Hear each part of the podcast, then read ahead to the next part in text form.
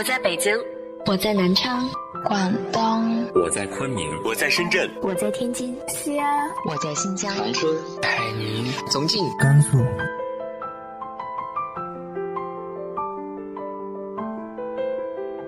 这里是 FM 幺八零八四，昨天的你的现在的未来，我是主播背着吉他的蝙蝠女侠。无论你在哪儿，这里都有我的温暖等你。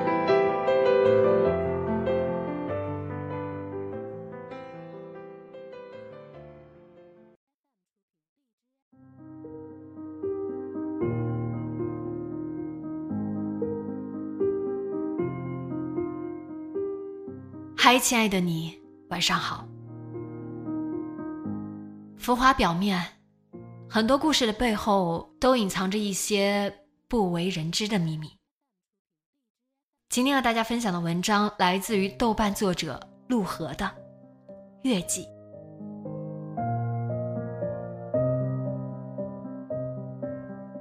景如站在临海的露台上，在薄暮中眯起眼睛。夕阳下，海面波光粼粼，海风吹来，已经带着夜晚大海的凉意，撩起薄薄的风衣下摆。他裹紧风衣，低头瞥见露台下的后院有一大片月季，正值怒放的时候，白色、黄色的花朵从爬满篱笆的藤蔓中冒出来，在晚风中轻轻摇曳，真美啊！景如探头越过栏杆向下望去。侍弄这丛月季，浇水、施肥、剪枝，要花多少精力？想想就觉得畏惧。不过，更令他钦佩的是，做这些事背后体现出来的某种蓬勃丰沛的东西。能悉心照料花花草草的，都是心有余力的人吧？好看吧？风花月季，四季都开花呢。景如转过头，看见景华穿过露台走过来。酒宴应该差不多快散场了，院门口的空地不时有车离开，似乎是住得比较远的亲戚朋友，想赶在天黑前回家。景华脚步歪歪扭扭的，边走边踢踹脚上那双崭新的黑色高跟鞋，尖鞋跟戳着水泥露台，嘟嘟作响，似乎一戳就是一个窟窿。景如看着都觉得难受。妹妹原本是个瘦高个。中年发福的迹象开始显露以后，身材就比以前魁梧多了。米色羊毛连衣裙穿在她身上绷得紧紧的，加上肌肉紧绷的小麦色脸庞，让她看起来非常壮硕。可能是常年在葡萄园和西红柿园里忙活的缘故吧。和她相比，景如越发显得苍白消瘦。真有闲心啊你！景如望着他，露出钦佩的微笑。又种葡萄又种西红柿的，回家还没闲着。闲不住呀！景华几步越过来，一只手抓住栏杆，脱下高跟鞋看了看，这玩意儿是人穿的吗？他自言自语着，探头望向楼下的月季。这么看着真美啊！看那种黄色的月季，好看吧？我最喜欢那种，名字更神奇。叫什么圣女贞德，是进城托人从法国弄回来的。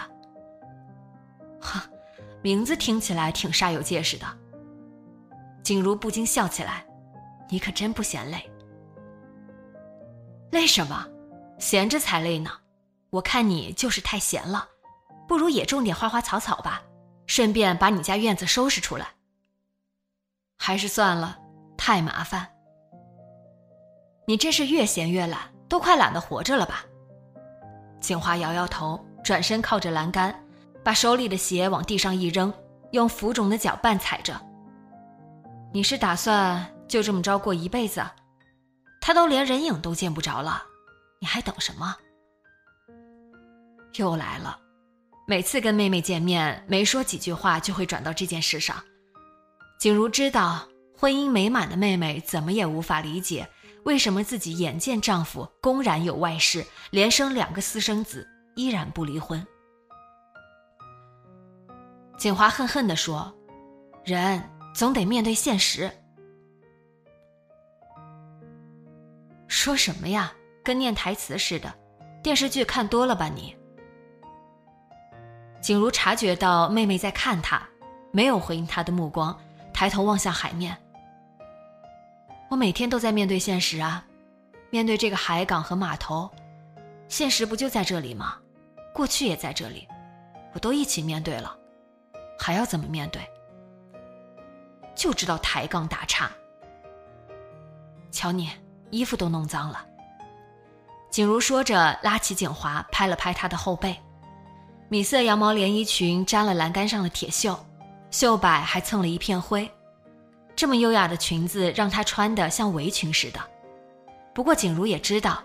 要不是今天这样的场面，景华死也不会穿什么紧身连衣裙和高跟鞋。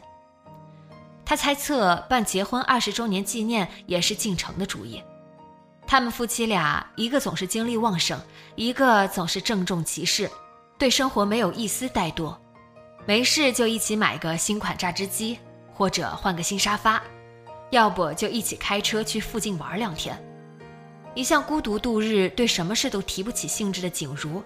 光是看着他们俩就觉得欣慰。这世上，到底还是有完满健全的婚姻存在啊！当然是拍外景去海边，姐姐你说是吧？一个清亮的少女声音。景如回头看见海宁和苗雅手牵手走过来，两人都穿着崭新的白色连帽外套，像是刚买的。虽然相差六岁，她们表姐妹却一直挺要好的。凑到一起就要打扮的一模一样，穿上帽衫。二十五岁的苗雅看起来跟海宁差不多大，像个大学生。景如倒是挺乐于看到苗雅这样打扮，就像她上大学时的模样。那时看到扎着高高的马尾、穿着连帽衫的女儿，想到在她眼前刚刚铺展开来的崭新人生，景如是那么羡慕她。没想到短短几年。女儿就从一个欢天喜地的少女，变成了一个愤世嫉俗的离婚女人。所有新鲜美好的东西背后，都隐藏着某种脆弱，这是他始料未及的。就在影楼里拍，四处招摇像什么话？晋城跟在他们身后走过来，见景如也在，向他微笑致意。今天他穿着一身半新的黑色西装和白衬衫，没打领带。显得郑重而又随意。多年在温州城里从事出口贸易，他身上总是透着一种冷静从容的气度，看着就值得信赖。四十八岁依旧挺拔潇洒，没有发福，脸上也轮廓分明，没有丝毫赘肉，看起来也就四十出头的样子。那还拍什么？直接把头 P.S 到人家的模板上算了，反正影楼里拍的都是那样。爸爸真是没品位。海宁撅起小嘴，双手拉着锦华的胳膊摇晃着。妈妈一定要去海边拍。拍什么？婚纱照呀。谁说要拍婚纱照了？锦华惊愕望向晋城。还不是海宁，也没跟我说，钱都付了，约了人家明天拍。晋城无辜的笑了笑，走过来，搂住锦华的肩膀，轻轻捏了捏。一副自然流露的亲昵。不过拍了也好，我们连像样的婚纱照都没有呢。两张老脸拍什么呀？真是。锦华嗔怪，一边笑着推开进城的手。再不拍就更老了，海宁大声说，语气带着少女特有的认真。要知道，每一个今天的你都是余生最年轻的你。就这么定了，去海边拍。我跟姐姐先去看外景了，说着拉着苗雅一起跑下露台后面的台阶，去下面的沙滩了。别跑太远，天快黑了。景华喊了一声，苦笑起来。这孩子都从哪儿学的这些词？说的倒也是啊，等七八十岁了，回想起来，四十多岁不正年轻吗？景如点头。愉悦地看着一脸幸福的妹妹和妹夫，不，一点都不老。一对四十多岁的夫妻，享受着二十年累积起来的安逸富足的生活，正值人生巅峰，值得庆贺，也值得纪念。姐姐，你们都在这里呀？我是不是来晚了？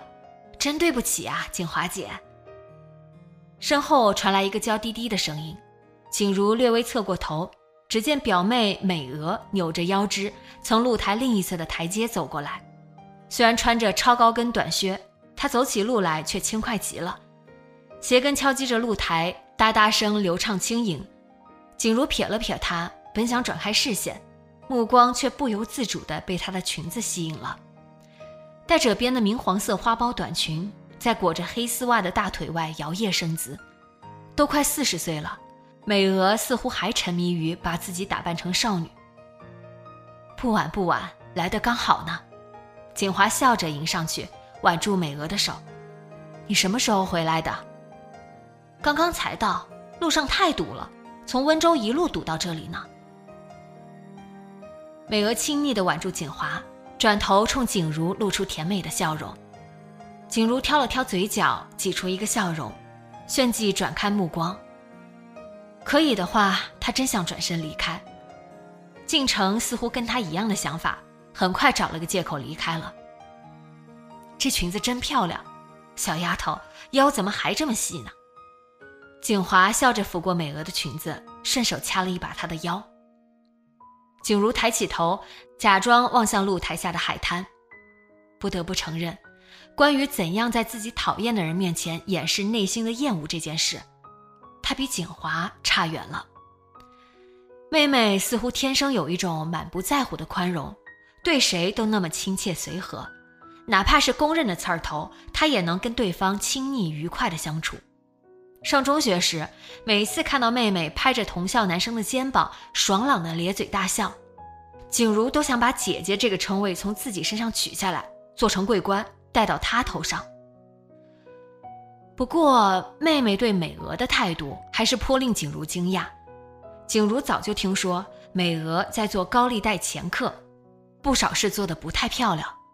她理解美娥要独自一人抚养儿子，又习惯了大手大脚的生活。不免会着急赚钱，但他不能容忍美娥连自己的亲朋好友都不放过。这种事连景如都听说了，景华不可能不知道。景如姐，你看是不是很漂亮？听到美娥叫她，景如转过头，只见景华摸着脖子上一条簇新的珍珠项链，呵呵笑着。美娥站在他身后，正在给他盘发髻。不好看，景如直截了当的说，一边打量着景华。你骨架太大，不适合戴珍珠项链。哎呀，我就说嘛。景华笑着伸手去解珍珠项链的搭扣，还是美娥戴吧。我特意买来送给你的。美娥按住他的手，不让他取下来，抬眼瞥了瞥景如。景如姐是有钱人，自然是瞧不上这种便宜东西的。怎么会？景如语气平淡，抱起胳膊。不过下次景如姐办结婚三十周年纪念，我肯定豁出去买条铂金的。景华姐可别嫉妒哦。美娥说着，用手指弹了一下景华的脸颊，胸口一阵生理性的疼痛，仿佛里面有一只扇动的翅膀。景如暗自吸口气，只见美娥歪起脑袋。脸上露出天真的甜笑，亮闪闪的椭圆形大耳环左右摇晃，几乎快把耳垂给扯下来了。她不经意地瞥了眼景如，低下头，伸手从头上摸下一枚发卡，扣到景华的发髻上。景如看着他，心里感到什么呢？他不知道，不是愤怒，那太轻微了，完全不足以表达他的心情。令他难堪的是。他还必须掩饰自己的心情，假装没听出美娥话语中的恶意，就像美娥假装不知道他的婚姻早就徒有其表一样。景如微微一笑：“好呀，你说的，可别食言啊，到时候我会跟你要的。”哪会呀，砸锅卖铁也得给你买呀。美娥咯咯的笑着。身后的客厅里传来音响的摩擦声和音乐伴奏声，接着一个粗哑的声音唱起一首流行歌曲，跑调跑得厉害。哎，大家开始唱歌了，姐姐，我们也去吧。美娥兴奋地说着，挽住景华，又伸手来挽景如。景如躲开了，借口说自己嗓子不舒服。景华立刻打圆场，叮嘱他今晚留下来，明天再走，挽着美娥进了客厅。夕阳慢慢落到院子西面那片竹林后面，淡淡的暮色沉落下来，笼罩着整个海边山下的院子。景如走到露台尽头，远远望见苗雅和海宁手牵手从沙滩另一头走回来。潮水已经开始退去，留下一大片潮湿的沙滩。穿着白色帽衫的姐妹俩沿着潮水线蹦蹦跳跳，不时踩进软绵绵退去的海水里追逐打闹。看起来无忧无虑的，景如看着他们，试图把内心的某些东西收拾掉。三十周年纪念，可悲又可笑。要是他不离婚，又没及时死掉，还会迎来四十周年、五十周年。世人是不是管五十周年叫什么金婚？他用力地晃了晃脑袋，像要甩出耳朵里的水。但愤怒和屈辱感牢牢地攫住他，不肯松手。他没有耐心，也没有力气去慢慢消解掉那些东西，决定索性就这样扔在心里，不去理会。天色暗下来，客厅里传来的歌声似乎更响了，是一首九十年代的流行歌，这回倒是没有跑调，声音娇媚婉转，似乎是美娥在唱歌。景如转过身，透过敞开的门，可以瞥见美娥手握话筒、仰头唱歌的身影。一曲唱完，她又唱了一首。是美娥表姨呢，她怎么来了？苗雅不知什么时候走回来了，站在景如旁边，像是在问景如。景如没有回答，看见海宁也站在旁边。他还是这么爱唱啊？海宁鄙夷的撇撇嘴。一副青春期少女桀骜无礼的样子，嗯，唱的好难听啊，捏着嗓子，就跟拿鼻子唱歌似的，娇柔造作。短暂的伴奏之后，响起一个浑厚的男声，是进城的声音。爸爸怎么也跟着一起唱了？真是的。海宁忽然露出恼火凶恶的表情，甩着马尾辫大步走过去，苗雅立刻跟过去。景如心里一动，也跟在后面。透过半开的百叶窗，可以望见半个客厅，宾客大多已经散了，里面只有十来个人，懒洋洋地散坐在客厅的三面皮沙发上。景华没在里面，美娥和敬城握着话筒，站在中间的沙发后面，脸上映着电视荧幕的白光。只见美娥半闭着眼睛，一副陶醉投入的神情。一边唱一边抬手轻触胸口，绷在衬衫里的丰满胸部像汤勺里的布丁一样微微晃动着。进入高昂的副歌合唱部分，他仰起头，不经意地伸出手放在进城的肩上。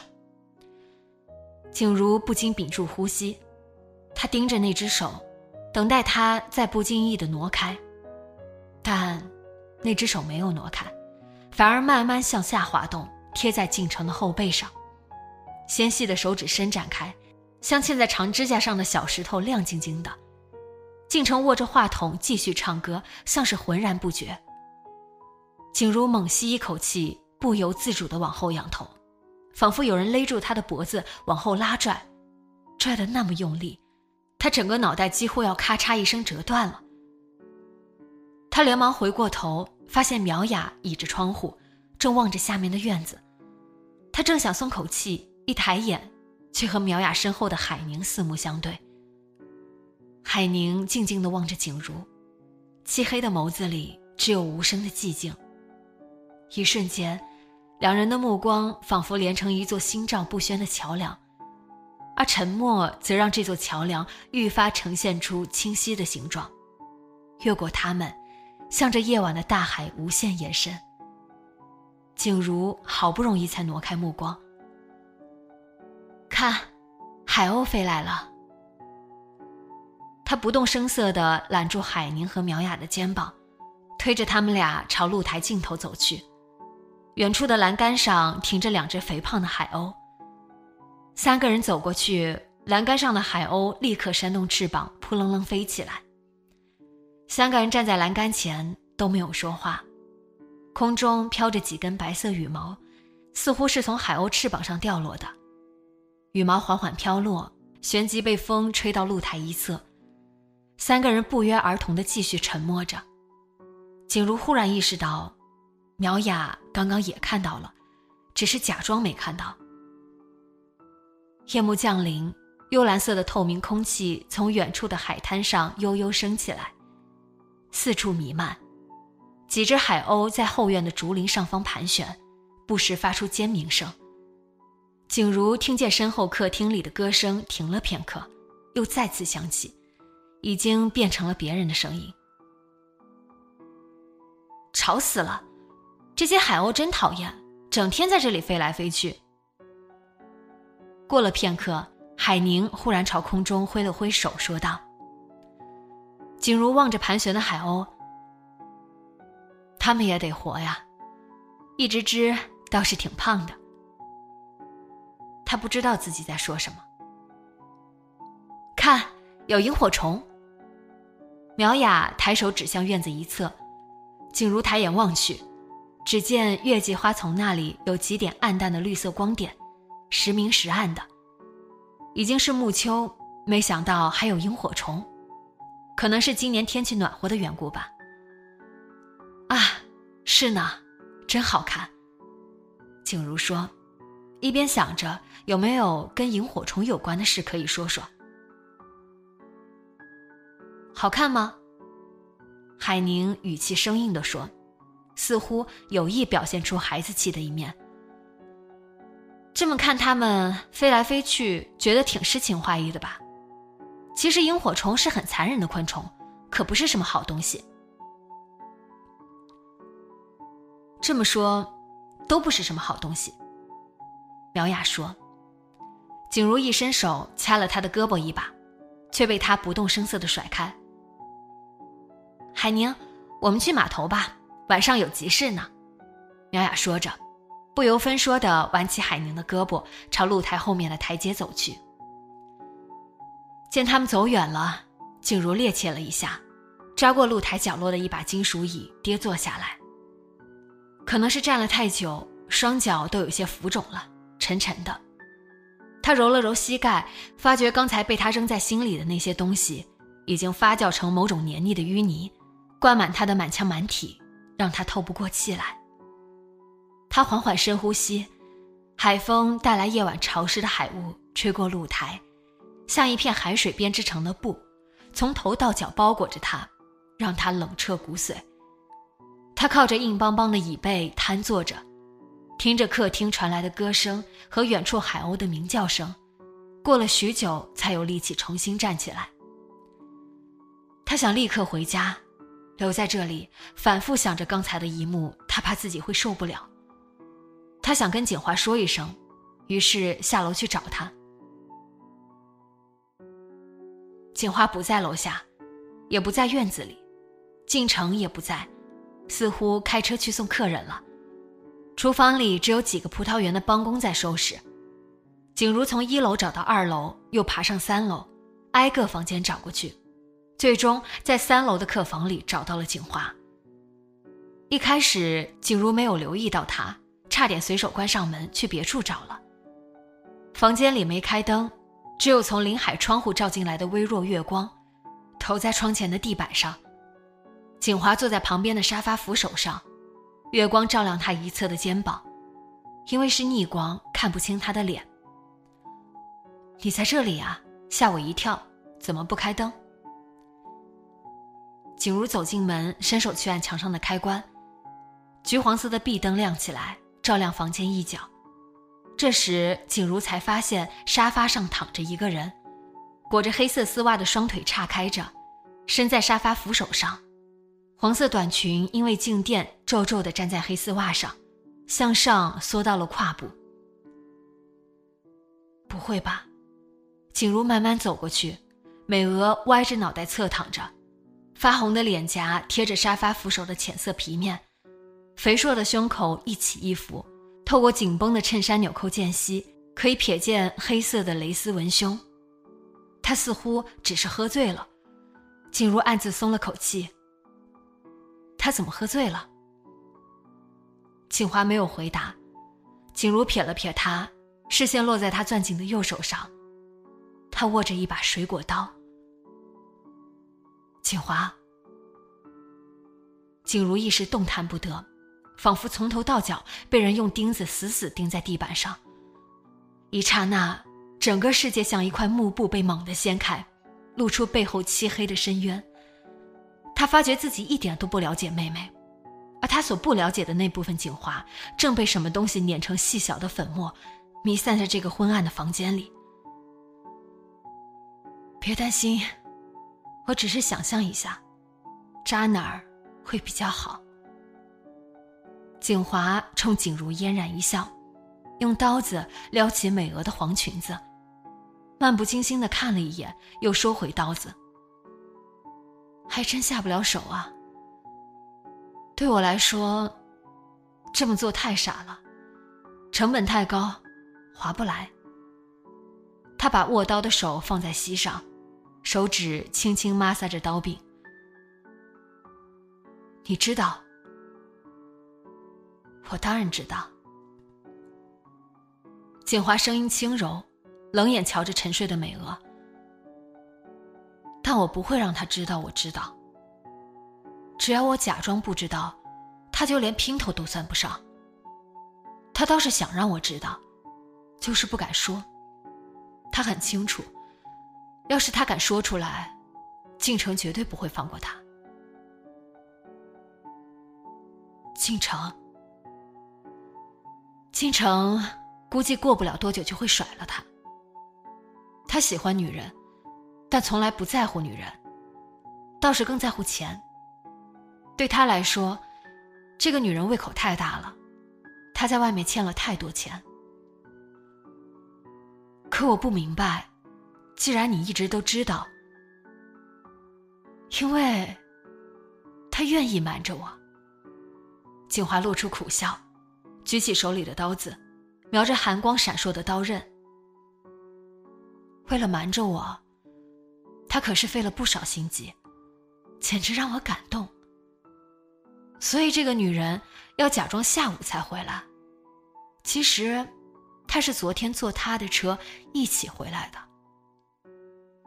我倒是不想追究，可拦不住那些多嘴的人抢着来告诉我。有心人真不少啊，一个个都想图个幸灾乐祸的快感。我不会让任何人得逞的，不会。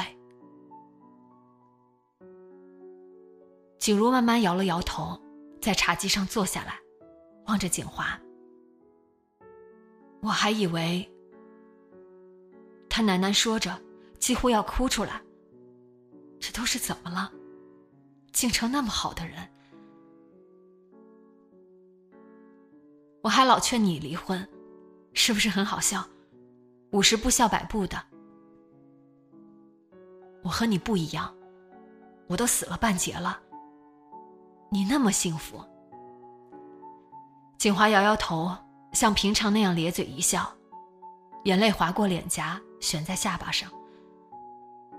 姐姐，你说，这世上的人心怎么那么坏啊？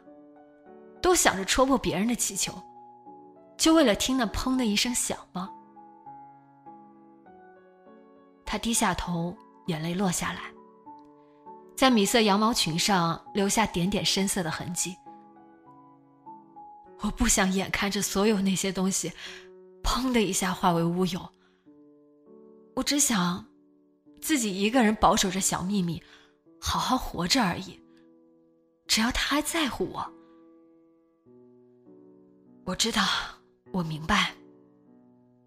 景如伸手抹去妹妹脸上的眼泪，握住她的手。景华呜咽了一声，松开手指，刀子当的一声落在地板上。晚上，景如最终没有走。第二天，阳光明媚，空气温煦，是江南暮秋时节难得的好天气。一大早。影楼的摄影师就带着一个化妆师和两个助手如约而至。因为景华和敬城的坚持，婚纱照最终选择在院子里拍。因为背景能拍到碧海蓝天，摄影师也欣然同意。海宁和苗雅摘了院子里的月季，做成了花束。景华抱着花束，对着镜头露出温柔的微笑。黄白相间的月季花朵衬着洁白的婚纱，娇艳欲滴。景如站在露台一侧，远远望着穿着礼服、甜蜜相拥的妹妹和妹夫。他知道。镜头里除了他们夫妻俩，除了月季、竹林和碧海蓝天，还拍进了很多很多东西。而所有那些东西中，最令他难以释怀的，是昨晚海宁和他对视的眼神。明明是属于十九岁少女的明净眼眸，目光中却透着对世事丑恶的了然。他眼神。仿佛也把一直以来挣扎于景如内心的那些无形无质的东西揪出来，掷到水泥地上，像鹅卵石一样咕噜噜翻滚着，怎么也停不下来，以至于他不得不挪开视线。他扶着栏杆望向露台下面的月季花丛，可能是被海宁和苗雅摘过的缘故，花朵少了很多。留下的不是小小的花苞，就是已经凋谢一半的花朵。景如望着在海风中轻轻摇曳的可怜花朵，想象着花底下那些锯齿状的藤蔓，在篱笆上四处攀爬，锋利的尖刺戳向天空，也静静插入景华的心底，每天都在收割一些东西。那些他用全部旺盛的精力浇灌滋养出来的东西。葡萄园，西红柿园，风花月季，新款榨汁机，新沙发，或者随便什么该死的玩意儿。姨妈，过来一起拍照吧。站在院子里的海宁仰头喊道，朝景如挥了挥手，景如也笑着挥手，走下露台的台阶。看见景华正对着镜头微笑，温柔的笑容。有些飘忽不定，似乎随时都会飞走，融入过于明媚的暮秋阳光里。真羡慕你们，要一直这么幸福啊！道别的时候，景如对送到院门口的景华和敬城说：“他不知道自己为什么这么说，也不知道这究竟是谁给他写好的台词。生活。”给每个人都派了一个角色，他又能说些什么？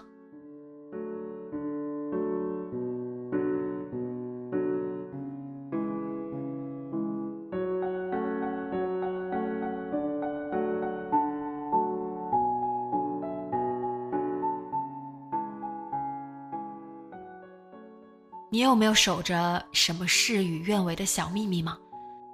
直接在节目下方留言告诉我吧。